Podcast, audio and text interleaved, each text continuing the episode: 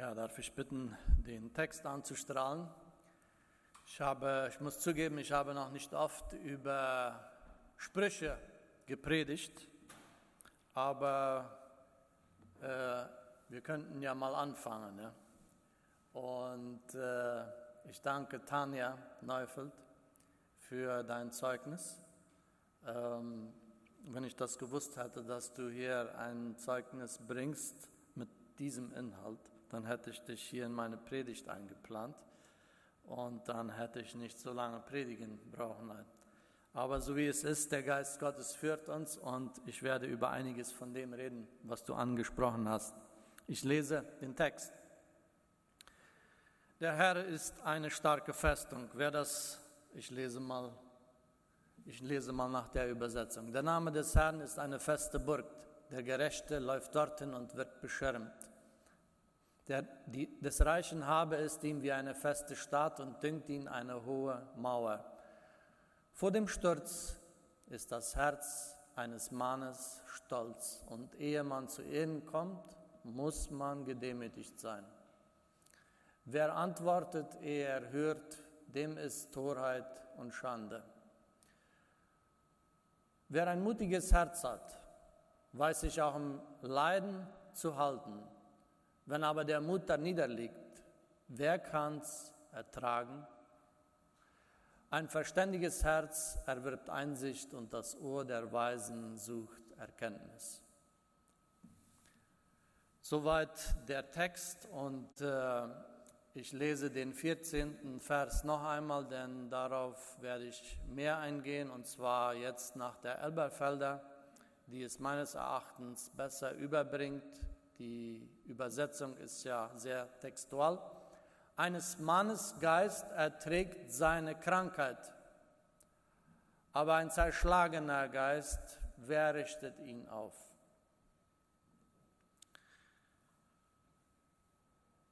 Den ersten Punkt, auf den ich eingehen möchte, ist die Priorität unseres inneren Lebens. Vor ungefähr, ich sage mal, 15 Jahren besuchte ich einen Mann auf seinem Sterbebett, einen Bruder aus unserer Gemeinde. Er war nicht ein sonderlich froher Mensch gewesen während seines Lebens und er war auch nicht sonderlich dankbar. Ähm, er konnte auch einigermaßen klagen. Auf einmal bekam er die Diagnose Krebs und äh, er ließ für sich beten und er wurde ein sehr froher Mensch. Er lag einige Wochen im Krankenhaus und wer ihn besuchte, ging gestärkt aus seinem Zimmer. Er war ein total veränderter Mensch. Er war ein froher, dankbarer, zufriedener Mensch, wie er kaum seines Lebens gewesen war. So hatte der Geist, der innere Geist, ihn aufgerichtet. Mit festem Willen, mit gutem Mut bezeichnet ähm, die Bibel den Geist des Menschen. Als Gott den Menschen geschaffen hatte, dann blies er den Odem ein, was so viel wie Wind war, übersetzt wird, oder auch Mut, Willenskraft. Ja, er gab uns den Lebensgeist, das, was uns antreibt, das, was uns emotionale Energie gibt, uns Leidenschaft gibt im Leben, das bekamen wir von Gott hineingeblasen. Und Sprüche sagt, dass unser Geist, unser innerer Mensch körperliche Krankheit ertragen kann. Aber wenn ein Mensch keine Wünsche mehr hat, keine Träume mehr hat, kein Leben mehr hat, keine Freude mehr hat, keinen Mut mehr hat, nur noch niedergeschlagen ist, keine Leidenschaft mehr hat und vielleicht nur noch sterben will, dann hält er es nicht lange aus und die um ihn sind auch nicht. Ein mutiges Herz oder besser gesagt ein mutiger Geist, ein lebendiger Geist kann den Leib aufrichten. Aber umgekehrt ist das nicht unbedingt so, dass wenn wir einen starken Körper haben, dass wir dann auch einen starken Geist haben. Wir können krank sein und doch leidenschaftlich lebendig sein. Dieser Mann, von dem ich euch erzählte, lag im Sterben, aber sein Geist war quick lebendig. Diese Verse sprechen etwas an, was wir Menschen immer suchen. Wir suchen das Leben in und aus den äußerlichen Umständen. Wir meinen, wenn unser Körper gesund wäre, wenn wir genug Geld hätten, wenn wir noch das haben und jene Reise machen, wenn wir 20 Jahre jünger werden, wenn äh, wir doch einen den und den Menschen heiraten könnten, dann würden wir zufrieden sein, wenn die Umstände gut wären, dann könnten wir auch dankbar sein. Doch die Bibel sagt etwas ganz anderes. Gesundheit und Zufriedenheit und Lebendigkeit sind das Resultat, wie wir auf die Umstände antworten. Unsere innere Einstellung macht den Unterschied. Wer Mitte 20 ist ungefähr, der hat schon vieles im Leben erlebt, auch so manche Enttäuschungen und Schmerzen kennt er schon, vielleicht sogar Krankheit und manche Herausforderungen, denen er sich vielleicht nicht gewachsen fühlt. Ich weiß nicht, ob, es euch schon mal aufgefallen ist, wie Paulus im Epheserbrief betet. Und ich bitte euch, ich bitte den nächsten PowerPoint anzustrahlen. Als Paulus im Gefängnis sitzt wegen der Verfolgung, dann betet er nicht für die Erleichterung und für Befreiung sondern was betet er? Darum bitte ich euch, werdet durch meine Gefangenschaft nicht mutlos. Was ich hier erleide, das kommt euch zugute. Ihr sollt an Gottes Herrlichkeit teilhaben. Darum kniee ich nieder vor dem Gott, dem Vater, und bete ihn an, ihn, dem alle Geschöpfe im Himmel und der Erde ihr Leben verdanken, den sie als Vater zum Vorbild haben. Ich bitte Gott euch seinen, aus seinem unerschöpflichen Reichtum Kraft zu schenken, damit ihr durch seinen Geist innerlich stark werdet. Mein Gebet ist, dass Christus durch den Glauben in euch lebt. In seiner Liebe sollt ihr tief verwurzelt sein. Auf sie sollt ihr bauen, denn nur so könnt ihr mit allen anderen Christen das Ausmaß seiner Liebe erfahren. Als mein Vater sich vor mehreren Jahren, ich denke es sind schon ungefähr zehn Jahre zurück, fast, einer OP, einer Krebs-OP unterziehen musste ähm, und äußerlich vieles gewesen wäre, worüber er auch hätte unzufrieden sein können und klagen können, ähm, bemühte er sich, einen positiven Geist und eine positive Ausstrahlung zu haben. Und das war mir ein Beispiel. Bei ihm beiseite lag ein Mann, der nicht so eine schwere Diagnose hatte wie er. Er leidete auch an seinem Körper. Aber er war unzufrieden über den Arzt, er war unzufrieden über die Schwestern, er war unzufrieden über die Umstände. Alles war nicht gut genug und so weiter. Und er schimpfte und so weiter und verbreitete eine negative Stimmung. Mein Vater sagte mir später, so ein Mann will ich nicht werden. Ich möchte ein dankbarer Mensch sein. Woran bist du, wo, worin bist du bemüht zu investieren? Dass dein Bankkonto wächst oder dass dein Herz gnädiger, zufriedener und dankbarer wird? Ja, dass dein Herz Gott gefügiger wird? Oder geht es dir darum, die Kontrolle über dein Leben zu halten? Wir komme zu einem zweiten Punkt. Gesundheit hat auch etwas mit gesunden Beziehungen zu tun. Mehr denn je brauchen wir gesunde Beziehungen in unserem Leben. Und wenn wir in das Neue Testament schauen, dann sehen wir, wie viel Gewicht Jesus gesunden Beziehungen gab. Er lebte, er wohnte, er wanderte mit seinen zwölf Freunden zusammen. Er lebte in einer ganz intimen Gemeinschaft mit ihnen. Er wusch ihnen die Füße. Er bereitete ihnen sogar das Essen. Und er sagte, nehmt euch ein Beispiel an mir und lebt, so wie ich lebe. Liebt, so wie ich euch geliebt habe. Oder auch in der Bergpredigt, wo er uns auffordert, unsere Geschwister zu lieben, äh, und denen nicht zu fluchen, sondern zu segnen, die uns verfolgen.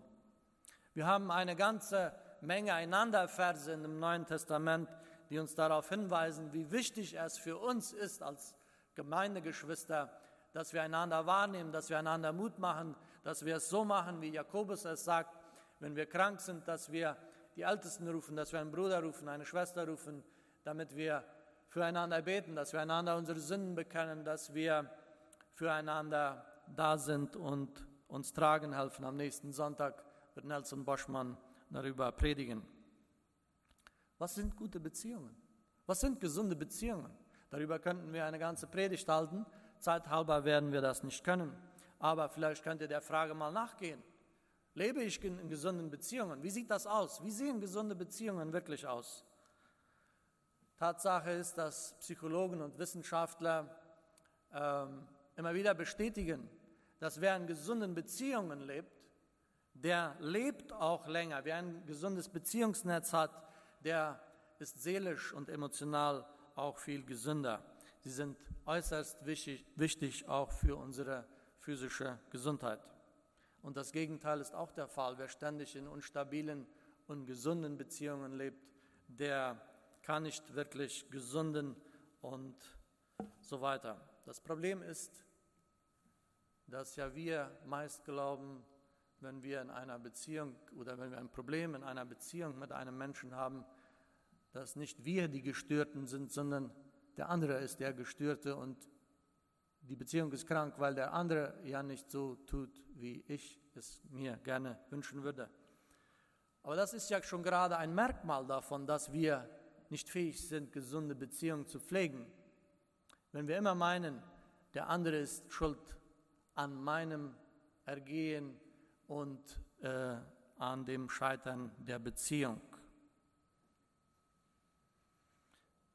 Jakobus hat uns aufgefordert, füreinander zu beten, unsere Sünden zu bekennen. Wann hast du das letzte Mal, wann, wann hast du das das letzte Mal getan? Wann war es?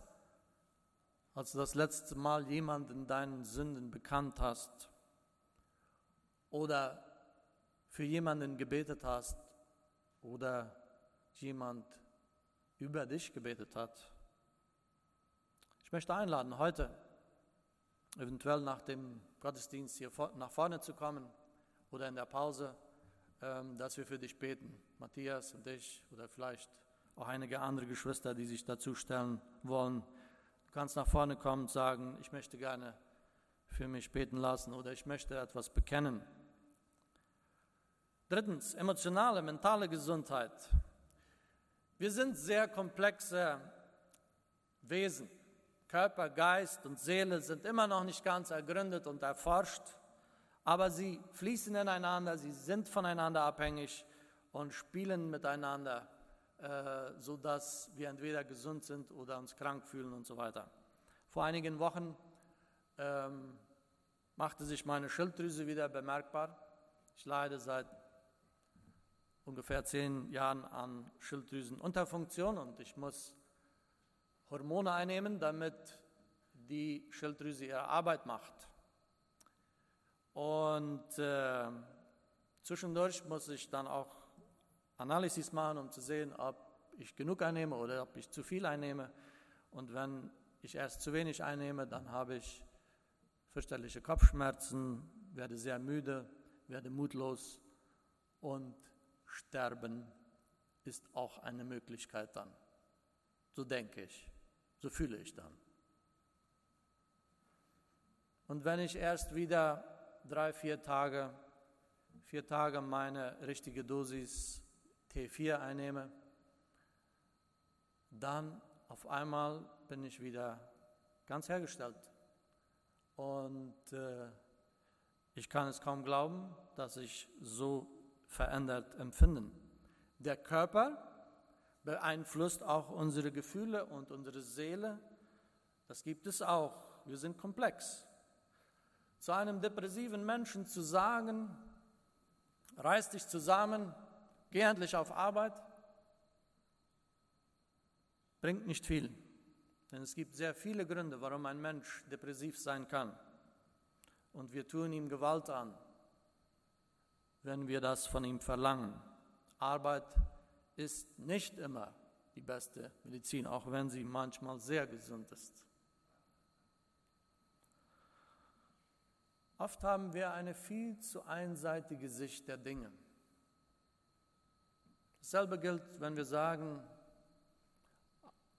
ähm, arm ist man nur, weil man nicht arbeitet. Es kann viel mehr Gründe geben, warum man arm ist. Was wäre, wenn ich in Cacique Mayeto oder in Uchlelavos geboren wäre, in einem ganz anderen System, in einem ganz anderen Elternhaus? Was wäre, wenn ich mit einem Down-Syndrom geboren wäre? Was wäre, wenn ich nicht in einem System hineingeboren wäre wie unsere Kooperative, wo man auch sich gegenseitig hilft und so weiter, wenn man oder wenn ich krank gewesen wäre?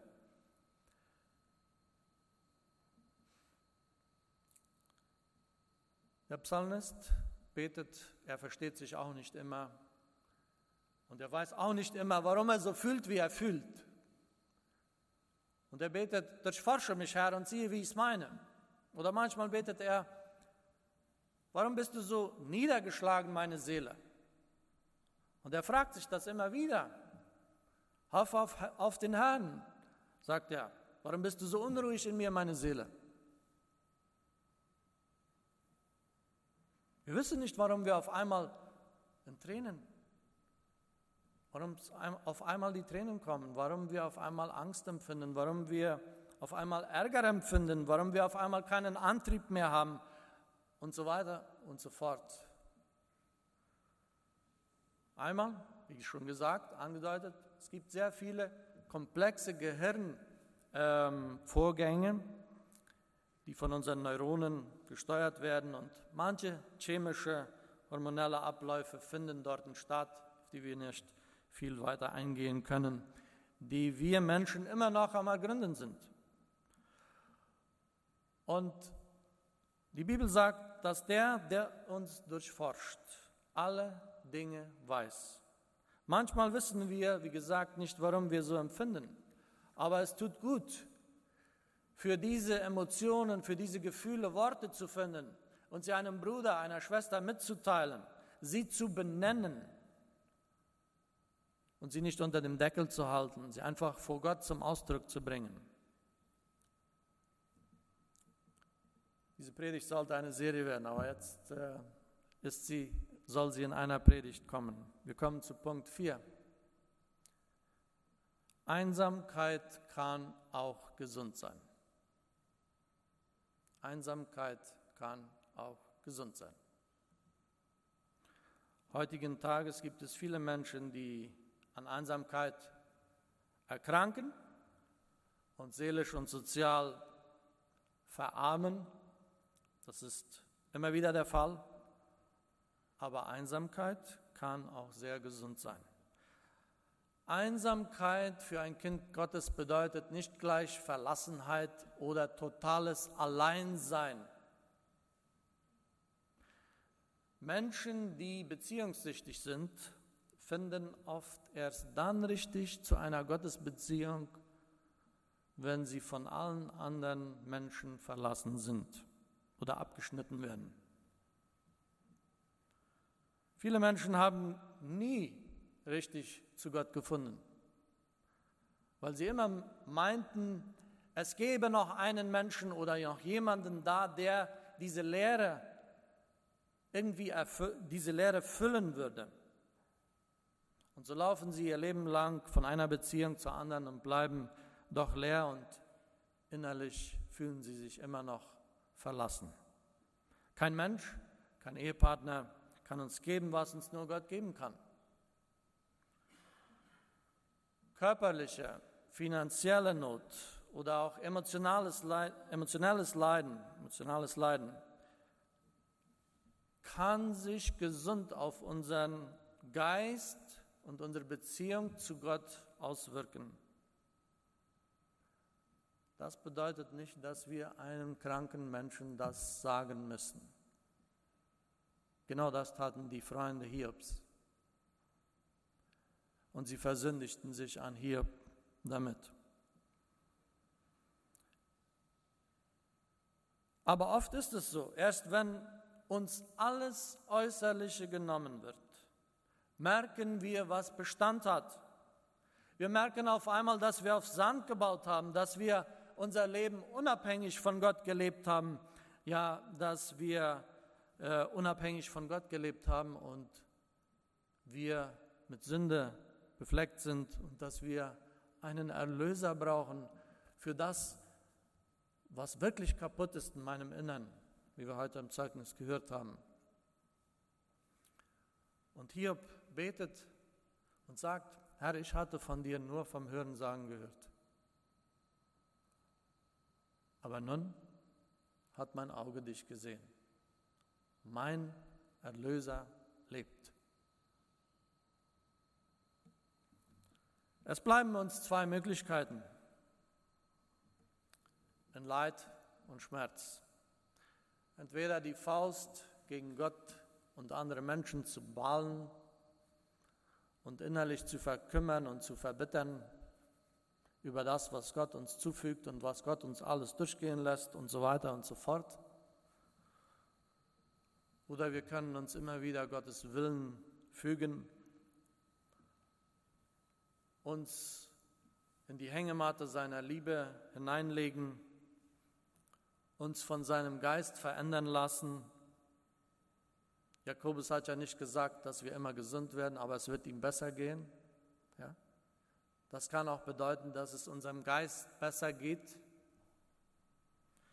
dass wir auf einmal jemanden vergeben können, dem wir nicht vergeben konnten, dass wir jemanden loslassen, dass wir zugefügtes Leid, uns zugefügtes Leid loslassen.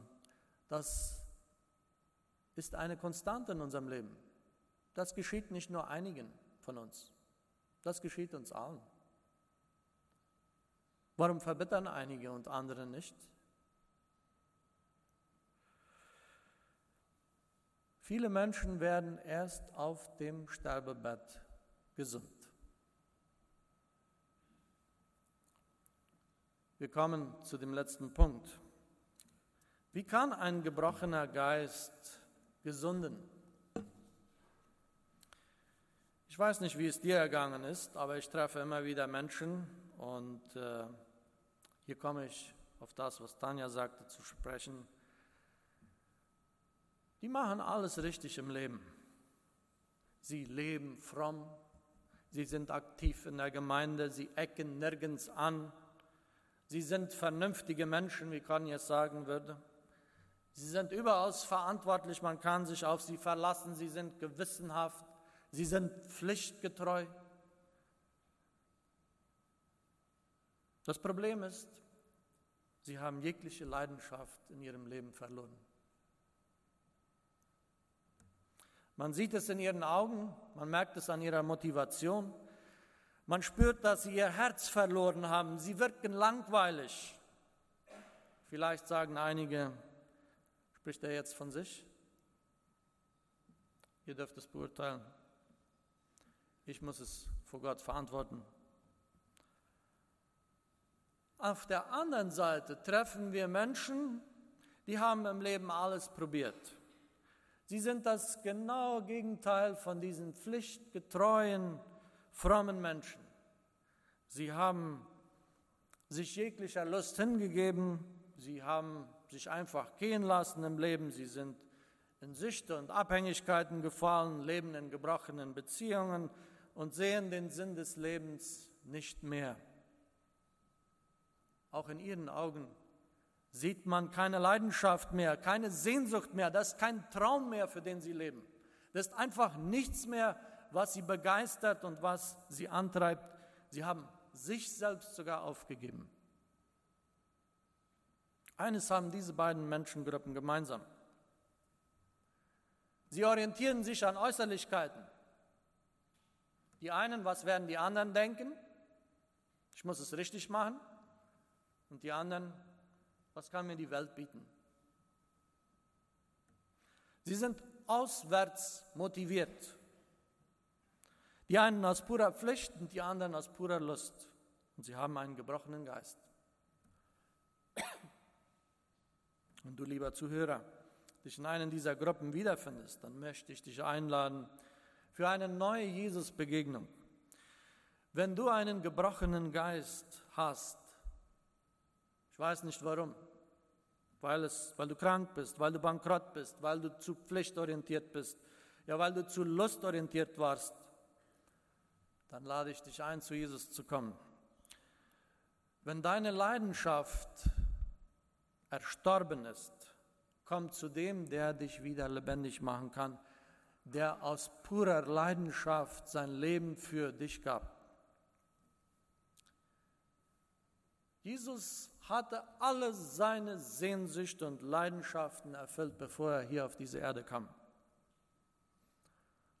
Und selbst als er hier auf dieser Erde war, dann sagt er noch in Gethsemane, ich könnte Legionen von, Meng von Engeln rufen, die mich befreien würden in einem Augenblick.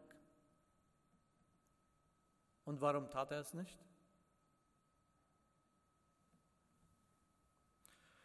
Weil es doch eine Sehnsucht in ihm gab, weil es doch eine Leidenschaft in ihm gab, die nicht erfüllt war. Diese Sehnsucht warst du und diese Sehnsucht bin ich. Und seine Leidenschaft für dich war so groß, dass er bereit war, alles am Kreuz zu geben. Seine Liebe für deine Wiederherstellung trieb ihn in den Sühnetod am Kreuz, um dich zu gewinnen. In deine Hände befehle ich meinen Geist. Hier war mehr als fromme Pflicht. Hier war ein ganz lebendiger Geist, eine leidenschaftliche Liebe im Angesicht des schlimmsten Todes, der größten Verlassenheit, die ein Mensch je erleben kann. Hier war leidenschaftlich Retterliebe. Fromme, langweilige Pflicht hätte nicht gereicht, um dich und mich zu retten. Wie willst du leben, lieber Bruder, liebe Schwester, lieber Zuhörer? Willst du leidenschaftlich auf diese Liebe deines Herrn antworten? Oder willst du an deinem Pflichtbewusstsein, bewussten, frommen, lustgetriebenen Leben festhalten? Willst du wirklich lebendig sein? Dann suche den, der dich leidenschaftlich liebt. Und so wirst du gesunden und einen gesunden Geist bekommen. Herr, schenk es. Wir beten. Herr, du siehst uns an diesem Morgen, du siehst uns ins Herz.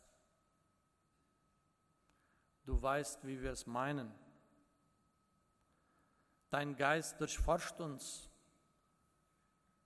Du weißt, wie wir empfinden, Herr ob wir traurig sind, ob wir niedergeschlagen sind, ob wir mutlos sind, ob wir uns voller Schuld fühlen, ob wir froh sind über das, was du für uns getan hast. Herr, begegne uns auf deine Art und Weise dort, wo wir gerade Not empfinden. In Jesu Namen, Amen.